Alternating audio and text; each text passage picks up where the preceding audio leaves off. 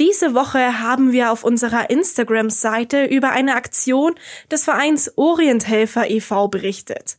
Dabei ging es um eine riesige Hilfsaktion für den Libanon. Mehrere Ambulanzfahrzeuge wurden mit dem zweitgrößten Frachtflugzeug der Welt von München nach Beirut gebracht. Über 200.000 Euro haben die Orienthelfer dafür bereitgestellt. Der Grund? In Beirut mangelt es den Menschen immer noch an allem. Wie geht es aber Beirut und dem Libanon rund einen Monat nach der verheerenden Explosionskatastrophe? Darüber sprechen wir mit Sina Schweigle. Sie ist eine der Orienthelfer des Vereins. Sie wird uns erzählen, was ihre Arbeit ausmacht, wie es gerade in Beirut aussieht und warum man die Stadt und dieses Land gerade jetzt nicht vergessen darf. Wir, das sind Bruni Waldmann und Milan Busch. Und das ist die zwölfte Folge von Fußnoten. M945 Fußnoten es waren ja wirklich sehr dramatische Videos, die wir da vor etwas mehr als einem Monat gesehen haben. Normalerweise kennt man ja schon Videos von Explosionen, aber das, was zumindest ich da an Szenen gesehen habe, hat mich schon echt schockiert und erschüttert. Es war tatsächlich die schwerste Explosion in der Landesgeschichte Libanons. Genau, damit wir jetzt alle noch mal ein bisschen besser Bescheid wissen, hat in unserer Rubrik Politik in 100 Sekunden Florian Gut die wichtigsten Daten und Fakten zusammengefasst. Die Explosion in Beirut. Am 4. August 2020 erschüttern mehrere Explosionen die ganze Stadt Beirut. Durch die Detonationen und die darauf folgenden Druckwellen sterben mindestens 191 Menschen, über 6000 werden verletzt, viele Gebäude und Straßen liegen in Trümmern. Rund 300.000 Menschen sind auf einen Schlag obdachlos. Die Bilder gehen um die Welt. Die Explosion ist so heftig, dass manche Menschen sogar an eine Atombombe denken. Zwei Tage nach der Explosion setzt die Regierung eine Untersuchungskommission ein. Die ErmittlerInnen, die ErmittlerInnen kommen zu dem Schluss, Schuld an der Katastrophe war ein Brand in einer Lagerhalle im Hafen der Stadt. Dort wurden rund 2750 Tonnen Ammoniumnitrat offenbar unvorsichtig gelagert. Die explosive Chemikalie, die zur Herstellung von Düngemittel und Sprengstoff verwendet wird, befand sich schon seit 2014 im Hafen von Beirut. Die libanesischen Behörden hatten ein Schiff, das die Chemikalie transportiert hatte, beschlagnahmt. Wenige Tage nach der Explosion kommt es zu Protesten mit tausenden Demonstrantinnen. Viele Menschen geben der Regierung die Schuld für das Geschehene und fordern politische Konsequenzen und Reformen. Es werden zahlreiche Regierungsgebäude gestürmt und zwei Minister erklären ihren Rücktritt. Schließlich, etwa eine Woche nach der Explosion, treten Premierminister Hassan Diab und das gesamte Kabinett zurück. Diab ist noch geschäftsführend im Amt, bis sein Nachfolger Mustafa Adib Ende August eine neue Regierung bildet. Warum das Ammoniumnitrat trotz einiger Warnungen der Zollbehörde nicht verkauft oder an die Armee übergeben wurde, ist aber nach wie vor unklar. Und was man natürlich nicht vergessen darf, ist, dass noch immer Menschen vermisst sind. Inzwischen sind die Sucharbeiten aber eingestellt. Es ist ja auch schon mehr als einen Monat her. Zum Ursprung der Explosion weiß man, dass inzwischen wahrscheinlich Feuerwerkskörper die die Detonation verursacht haben sollen. Und die haben dann eben die gigantischen Mengen an Ammoniumnitrat entzündet, die da gelagert haben.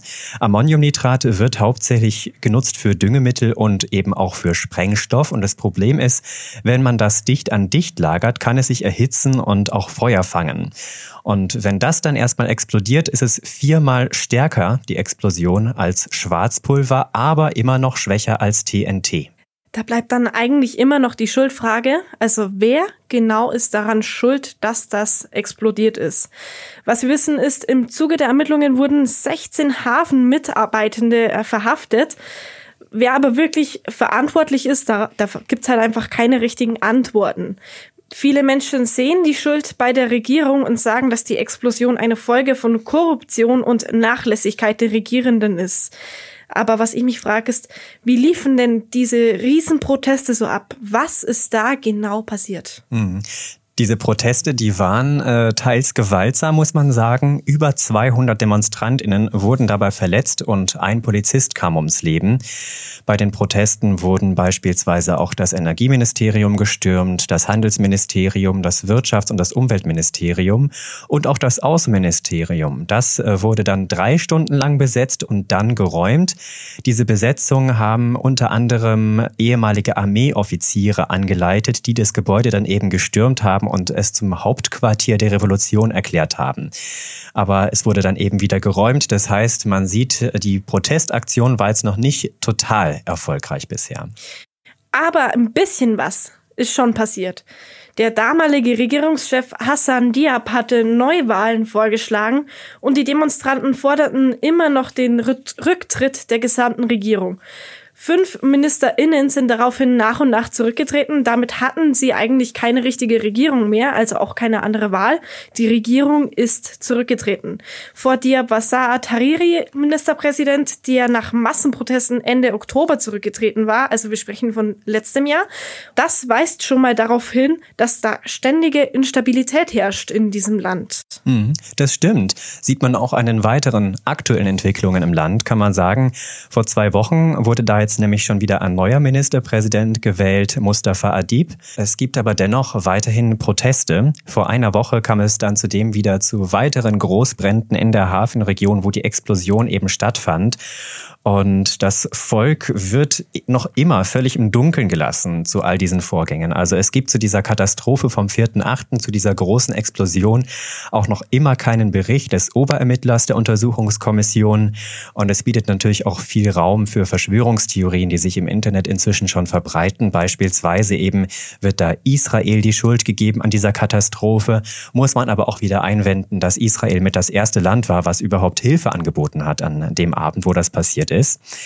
Und natürlich, nach wie vor fehlt es in dem Land beziehungsweise vor allem in der Stadt an allem. Die Infrastruktur ist kaputt, die Versorgungssicherheit ist nicht gewährleistet und auch das Leitungswasser ist wegen der kaputten Leitungen ungenießbar. Zudem ist natürlich auch noch die aktuelle Corona-Krise ein weiteres wichtiges Problem, weil die Explosion auch viele Hilfsgüter zerstört hat, die im Hafer gelagert haben.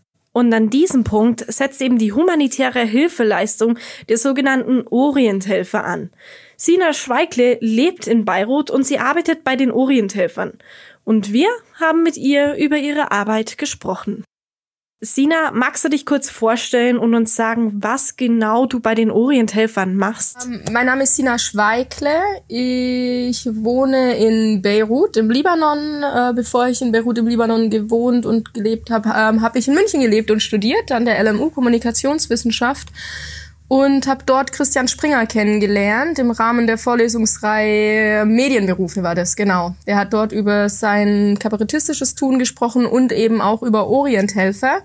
Das ist eine Hilfs, ähm, Hilfsorganisation, die im Libanon tätig ist und dort anfangs syrische Flüchtlinge oder syrische Geflohene unterstützt hat und das eben jetzt auch im Libanon erweitert hat, das Ganze, also ähm, und nun auch libanesische oder ja im Libanon eben unterstützend wirkt und eben auch für syrische Geflüchtete hilft. Das eine geht ohne dem anderen nicht. Wurde 2012 gegründet von Christian Springer. Als der Krieg in Syrien ausbrach, ist er mit zwei Koffern hingereist und hat gesagt, hier will ich helfen. Und aus dieser NGO oder aus dieser Hilfsaktion hat sich jetzt eben eine große NGO ähm, aufgetan, die im Libanon tätig ist. Wie sieht denn so dein normaler Arbeitstag aus? Es gab jetzt unterschiedliche Tage im Libanon. Ich nehme jetzt einen von nach der Explosion, wo ich auf verschiedenen Ebenen gearbeitet habe. Und zwar war das dann so, zum Beispiel direkt nach der Explosion hatte ich, ich bin ja freiberuflich hier und arbeite hauptberuflich für Orient. Also nee, ich bin freiberuflich hier und arbeite hauptsächlich für Orienthelfer. Das heißt, ich bin dann direkt nach der Explosion losgegangen und habe versucht und geschaut, wo wir helfen können, wo wir anpacken können, direkt in Beirut. Wo ist da Need und wo können wir mit reingehen? Verschiedene Projektpartner getroffen. Ich bin Familienbesuchen gegangen, die uns kontaktiert haben, die mich direkt kontaktiert haben nach der Explosion, ob wir sie, ob wir sie unterstützen können, ob wir helfen können. Das heißt, dann habe ich Familien besucht, habe mich mit denen unterhalten. Was braucht ihr denn? Wie können wir euch helfen? Ähm, in welche Richtung kann das gehen. Genau dasselbe habe ich auch mit möglichen Partnern gemacht, die hier, hier gibt's viele kleine Initiativen, große Initiativen von jungen Leuten, die auf die Straße gegangen sind, direkt nach der Explosion und gesagt haben, wir wollen hier arbeiten, wir wollen hier anpacken und wir wollen was tun. Und die haben am ersten Tag direkt nach der Explosion Besen und die Schaufel in die Hand genommen und haben die Straßen aufgeräumt, die äh, Familien, die Menschen hier mit Lebensmitteln versorgt, mit Kleidung versorgt und sonstigem. Zu denen bin ich auch hingegangen und habe gefragt, hey Leute, braucht ihr Hilfe? Können wir als Orienthelfer euch irgendwie unterstützen? Und man, ähm, genau, man versucht damit anzupacken, wo es geht. Ich persönlich habe dann auch mit angepackt, privat, unabhängig jetzt von Orienthelfer, also so diesen normalen, geregelten Arbeitsablauf, den wir aus Deutschland kennen, um 8 Uhr raus und um 18 Uhr wieder heim, den gibt's momentan überhaupt nicht. Es waren sieben Tage die Woche, nahezu 24 Stunden durchgearbeitet gewesen und geschaut, wo man helfen kann, wo man anpacken kann und wo man die Leute unterstützen kann. Und was für Projekte sind das so?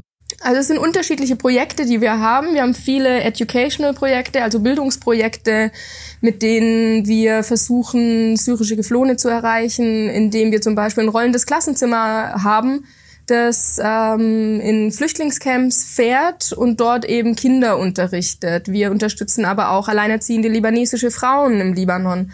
Also es sind sehr viele Variationen, was wir machen oder sehr viele ähm, Projekte, die wir im Libanon momentan haben. Das letzte, was wir gemacht haben, war zum Beispiel, dass wir am Mittwoch beziehungsweise am Samstag Ambulanzen in den Libanon gebracht haben mit einer Antonov. Das ist das größte Frachtflugzeug der Welt und haben acht Ambulanzen in den Libanon gebracht, um hier die Civil Defenses zu unterstützen und zu stärken, die hier echt einen großen Beitrag leisten im Libanon.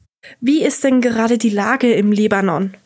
Naja, die Lage im Libanon ist sehr schwer, sehr ja, kompliziert momentan. Wir hatten ja die Explosion mittlerweile jetzt vor sechs Wochen ungefähr ähm, das Beirut verwüstet hat, komplett verwüstet hat. Viele obdachlose Familien, viele Familien, die am Rande der Existenz leben. Das ist also wegen der Wirtschaftskrise auch noch, da kommen jetzt viele Sachen zusammen momentan, bevor die Explosion war und auch jetzt weiterhin litt und leidet das Land unter einer enormen Wirtschaftskrise. Das heißt, ähm, die haben nahezu 80 Prozent ihres Werts verloren an der Währung. Ähm, die Preise steigen in die Höhe. Die Situation für die Libanesen an sich immer, immer schwieriger und immer drastischer, weil sie sich auch einfach nichts mehr leisten können von Essen, Lebensmitteln. Ähm, also es spitzt sich momentan alles zu und durch die Explosion ist es alles noch dramatischer geworden. Zeitgleich dazu steigen die Corona-Zahlen im Land momentan enorm.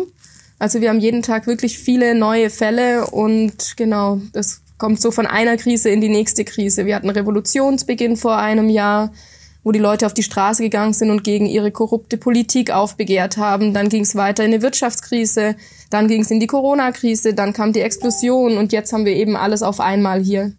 Mhm. Wir, wir sind sehr flexibel in dem, was wir tun. Das ist was Gutes, was wir machen. Ähm, es ist eben so, dass zum Beispiel die Schulprojekte, die wir haben und unterstützen, ähm, zum Beispiel das rollende Klassenzimmer oder wir haben auch ein Projekt mit Axawell gemeinsam mit einer anderen Organisation, das geistig behinderte Kinder ähm, unterstützt. Also wir haben viele Schulprojekte, wo natürlich der direkte Kontakt normalerweise nötig und wichtig wäre. Das ist jetzt natürlich nicht mehr möglich. Das bedeutet, dass wir Homeschooling anbieten, dass wir denen Hefte haben zukommen lassen, die sie selbstständig auszufüllen haben zu Hause als Art Hausaufgabe, was wir ja in Deutschland auch kennen und dass das eben dann über Homeschooling, über Smartphones, über Laptops mit denen besprochen und abgearbeitet wird, also ganz wie in Deutschland ähnlich. Und so entwickeln wir unsere Projekte gerade weiter und führen die schon fort, aber eben in abgeänderter Form oder bringen den Familien Lebensmittelpakete, damit die eben auch über die harte Zeit momentan an Lebensmittel kommen und wir sie unterstützen können. Sind diese Projekte von außerhalb? Nein, nein, nein, nein, das sind hauptsächlich Libanesen, die hier helfen. Ähm, man hat momentan das Problem, dass die Regierung überhaupt nicht spürbar ist. Also die Regierung macht hier eigentlich kaum was, gar nichts fast schon. Und deswegen waren es eben die Libanesen, die direkt danach auf die Straße gegangen sind und geholfen und mit angepackt haben. Ähm, es sind jetzt viele Ausländer auch mit reingekommen und haben versucht zu helfen. Viele NGOs natürlich, ähm, die hier mit angreifen, genauso wie Orienthelfer. Ähm, aber es ist schon so, dass die Libanesen hier viel machen und viel tun und auf der Straße unterwegs sind und versuchen, ihr Beirut wieder aufzubauen oder die Libanesen zu unterstützen. Beispielsweise die Organisation, mit der wir arbeiten oder Initiative, mit der wir arbeiten, die heißt Nation Station. Das ist eines unserer Projekte, die wir jetzt gerade in Beirut umsetzen. Nation Station, das sind junge Leute, die leben in Chetawi. Das ist ähm, ein Stadtteil von Beirut, das auch getroffen war, sehr getroffen war durch die Explosion. Da war das so, dass die Explosion ist passiert, alle im Schock, gucken sich um und denken, okay, bei uns ist alles in Ordnung, haben sich ein bisschen strukturiert, sind runter auf die Straße gegangen und haben sich gefunden als Nachbarn, als Freunde in einer Tankstelle, die leer gestanden war, über Jahre leer gestanden war und haben sich dort getroffen und haben dort jetzt eine Station aufgebaut. Von der Station, es waren am Anfang zwei Freunde, drei Freunde, die Lebensmittel verteilt haben, weil die Leute natürlich mit dieser Explosion auch die Küche verloren haben und sich nichts mehr kochen konnten. Die konnten nicht mehr in ihr Haus gehen, also waren angewiesen auf Hilfe von außerhalb. Und dann haben sich diese jungen Libanesen zusammengetan und haben gesagt, okay, schön, dass wir jetzt Gemüse haben, das wir verteilen, aber die Leute brauchen mehr. Die brauchen richtige Mahlzeiten, die Leute brauchen Kleidung, die Leute müssen jemanden finden, der ihnen hilft ähm, beim Wiederaufbau ihrer Wohnung. Und so hat sich diese kleine Initiative von anfangs drei Leute jetzt ausgeweitet mit hunderten freiwilligen Helfern, die jeden Tag rausgegangen sind, um zu gucken, welche Familie braucht wie Hilfe, wie können wir unterstützen in ihrem Stadtteil. Und da greifen wir jetzt gerade mit ein oder unterstützen wir die mit, äh, mit äh, Hilfe von Orienthelfer, dass die ein bisschen mehr arbeiten können, dass wir sie unterstützen können in dem, was sie tun. Aber hauptsächlich geht diese Hilfe aus von äh, Libanesen. Woran fehlt es denn im Libanon generell am meisten gerade? Hm, es, ich glaube, es ist schwierig, es zu sagen, dass momentan etwas gibt, das am meisten fehlt, weil es überall ähm, kleine Sachen gibt, die sich zum großen Ganzen hier momentan entwickeln. Was fehlt? Zum Beispiel Frauen fehlen, also es fehlt grundsätzlich an, an, an Geld, an Lebensmitteln nicht unbedingt. Das, die, die Problematik mit dieser Wirtschaftskrise ist einfach, dass es den Leuten nicht unbedingt an etwas fehlt im Sinne von, die kriegen jetzt nichts mehr zu essen. Sie würden theoretisch noch Lebensmittel bekommen, können sich es aber nicht leisten, weil die Preise so in die Höhe gestiegen sind und sie keinen Zugriff haben auf ihr Geld oder ähm, die Währung so dermaßen abgeschwächt ist, dass sie sich nicht leisten können. Das heißt, es ist momentan wirklich schwierig zu sagen, es fehlt genau an diesem und an jenem. Ich könnte jetzt sagen an Glas, weil es ist tatsächlich so, die Menschen müssen gerade ihre Fenster wieder, also ihre Wohnungen wieder errichten und sie kommen auch nicht mehr richtig an Glas ran. Das liegt zum einen daran, dass es kein Glas, der Libanon stellt nichts her, also dass die importieren alles. Und deswegen fehlt es momentan eben auch an Glas, aber nicht nur an Glas, weil selbst wenn das Glas im Land ist, kann sich das nicht jeder leisten. das heißt, es ist alles sehr äh, verstrickt momentan hier im Libanon, dass die Dinge leider nicht so einfach zu beantworten sind, dass es gerade an etwas Speziellem fehlt, aber es fehlt definitiv den Leuten an ja, an der Möglichkeit, an ihr eigenes Geld zu kommen, sich ihr eigenes Leben gerade weiterzuentwickeln und da ähm, weiter voranzukommen. Also viele Libanesen sind eben momentan sehr auf Hilfe und Unterstützung von anderen angewiesen. Das ist von NGOs und von Libanesen. Es gibt auch schon noch Leute hier, die Geld haben. Und der Libanon unterstützt sich gerade, also viele Familien, viele Menschen unterstützen sich gerade gegenseitig. So kann man das eigentlich sagen. Also es wäre, also die, die Menschen hier, die, denen fehlt es momentan an vielem und an allem, aber es gibt auch Menschen, die hier helfend, unterstützend eingreifen und sagen, ich, ich habe jetzt ein bisschen was, ich helfe dir. So funktioniert das momentan. Aber die, die Handlungsfähigkeit von den Einzelnen oder von vielen Einzelnen ist momentan schon sehr eingeschränkt, würde ich sagen. Was kann denn jetzt eine zivile Person tun, um Beirut zu helfen? Das ist eine gute Frage, eine schwierige Frage, aber auch eigentlich einfach. Also was ich schwierig finde zum Beispiel oder beispielsweise ist die Sache, ähm, dass man Gegenstände hierher sendet in den Libanon, wo man sagt, ähm, das sei jetzt wichtig, wenn ich sage, ah, Lebensmittelpakete müssen wir jetzt unbedingt bringen. Momentan ist das Beste, was man machen kann, zum einen ähm, das über ähm, Hilfsorganisationen zu machen, von denen man weiß, die sind schon lange im Libanon tätig, die arbeiten hier und ähm, denen man auch vertrauen kann, weil die wissen, also diese Hilfsorganisationen, die hier arbeiten, wie beispielsweise Orienthelfer, wir sind hier schon lange im Land unterwegs und wir kennen die Menschen, wir kennen viele Menschen, wir wissen, was gebraucht wird und was wichtig ist momentan und wir machen auch Need Assessments. Das heißt, wir schauen, wo, wo wird denn gerade Hilfe benötigt und wie können wir das, was ankommt, am besten verteilen oder am besten umsetzen. Deswegen ist das das eine ähm, mit NGOs, die vor Ort arbeiten. Und das andere ähm, ist, dass man den Libanon nicht vergessen darf. Man muss drüber reden, was hier passiert, schon vor der Explosion passiert ist, mit der Wirtschaftskrise, dass es hier viele Leute gibt, die momentan, die haben nichts mehr zu verlieren gerade gefühlt. Die haben eine Regierung, denen sie nicht vertrauen. Die haben ihr komplettes Geld verloren. Also ich saß letztens hier in einem Gespräch mit drei Studenten äh, in einem Büro. Das war noch vor der Explosion. Ähm, da saßen wir zusammen in einem Büro. Drei junge Menschen, die haben einen Job, ähm, haben Bachelor studiert und wollen jetzt ihren Master machen Ähm, dann wurde die eine angerufen und hat gesagt, oder die hat mir gesagt, die wollte, die will in Deutschland ihren Master machen und ist dann zur Bank gegangen und wollte nur ihre Studiengebühr nach Deutschland äh, senden. Dann hat sie die Bank ausgelacht und hat gesagt, von tausend Leuten passt es bei einem, dass wir gerade noch ins Ausland Geld überweisen können. Aber versuch dein Glück. Also hat sie es versucht, weil sie unbedingt in Deutschland studieren möchte kam sie zurück und äh, saß zurück im Büro und hat dann irgendwann den Anruf bekommen, okay, deine Überweisung hat überklappt oder hat geklappt. Und dann hat sie angefangen zu weinen und hat sich gefreut auf der einen Seite und hat gesagt, Sina, weißt du, das ist jetzt der erste Schritt, das hat geklappt, aber ich habe überhaupt kein Geld, das ich mitnehmen kann, weil die können momentan keine US-Dollar abheben von ihren Konten. Sie können nichts ins Ausland überweisen und ihre Währung ist quasi nichts mehr wert. Das heißt, und es tauscht momentan auch keiner mehr mit Lebanese. Das heißt, die Frau oder das Mädchen, die hat jetzt zwar die Chance, ins Ausland zu gehen, um dort zu studieren, aber eigentlich auch nicht, weil sie komplett leer dasteht, weil sie sagt, es ist niemand da, der sie unterstützt. Der andere, die andere meinte dann, ähm, ihr Papa hat für sie vorbereitet Papiere, dass sie nach Kanada auswandert. Dann habe ich gesagt, naja, Kanada, da gibt's ja viele Libanesen. Ich gesagt, sie kennt niemanden dort. Es heißt zwar, es ist Verwandtschaft von ihr da, sie hat die aber persönlich noch nie kennengelernt, aber ihr Papa möchte, dass sie das Land verlässt, damit sie eine Zukunft hat, weil es hier momentan keine Zukunft gibt.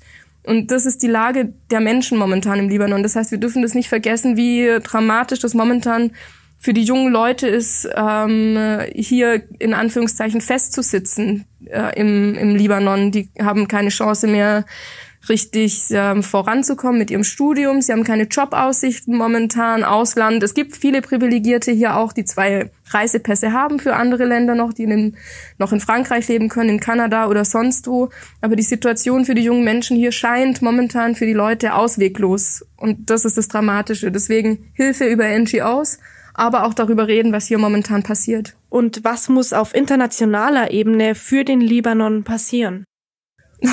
das ist eine weite Frage und eine gute Frage. Ich, äh, um ehrlich zu sein, ich weiß nicht, was auf nationaler und internationaler Ebene passieren kann, muss und sollte. Wie gesagt, man darf den Libanon nicht vergessen. Man muss versuchen, es zu unterstützen. Man muss aber auch auf die Menschen hören, die hier leben, weil die Libanesen sagen oder ein Großteil der Libanesen sagen, wir wollen nicht mehr mit diesen Eliten, mit diesen Politikern, die wir hier haben, geführt werden. Also wir wollen die nicht mehr in unserem politischen System haben. Das heißt, dass es auf deutscher Ebene oder auf europäischer Ebene ähm, ich, ich finde, man muss darauf hören einfach, dass die Leute und die Menschen das nicht möchten, wie es momentan geht. Jetzt können wir aber auch kein System stürzen. Das machen wir nicht. Oder wir können es jetzt auch nicht einfach übergreifen und sagen, wir nehmen jetzt den Libanon über. Das heißt, es müssen viele weitgreifende Reformen hierher, ähm, hier angepasst werden. Macron war auch schon hier und auch er fordert nach Reform und sagt, wir müssen hier etwas ändern. Aber wie das letzten Endes aussieht, ich glaube, ich habe das Gefühl, dass keiner weiß, wie man das hier momentan am besten macht.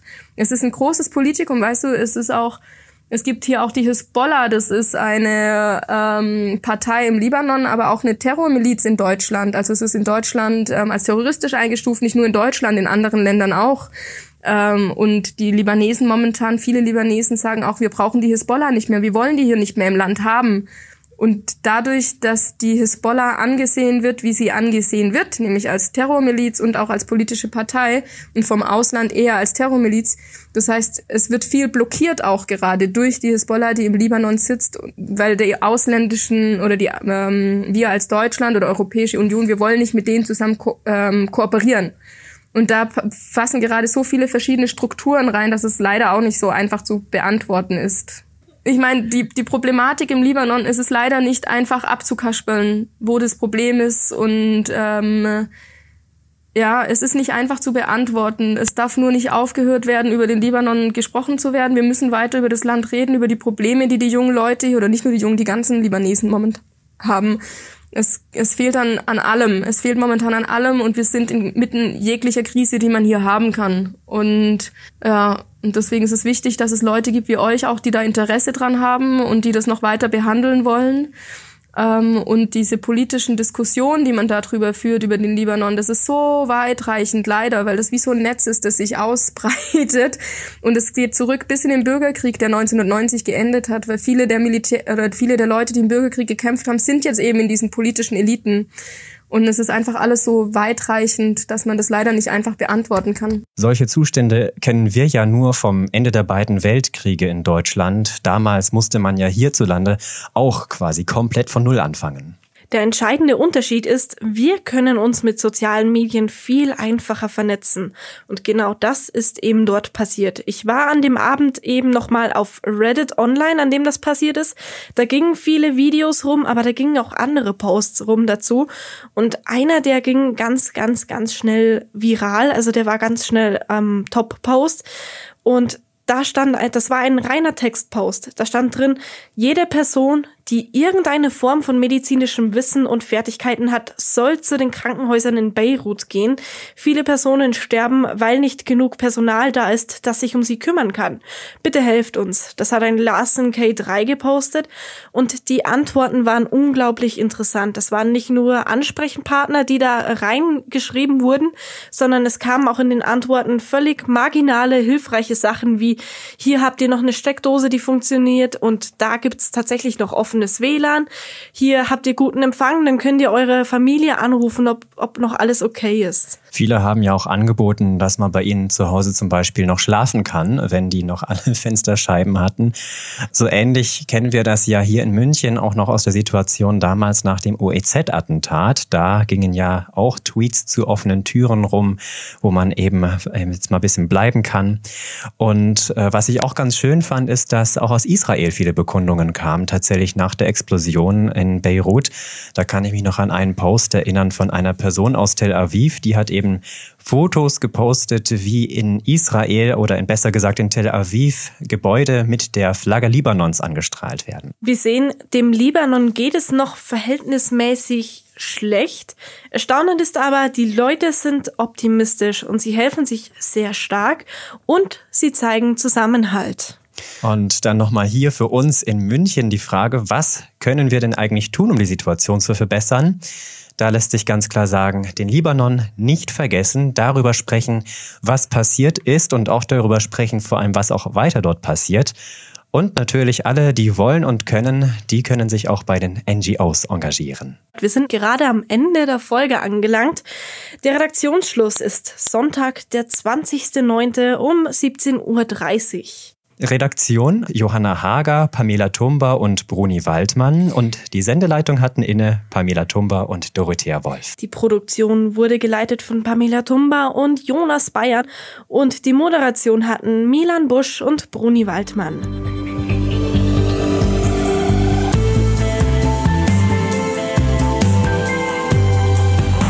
Fußnoten, was diese Woche zu kurz kam.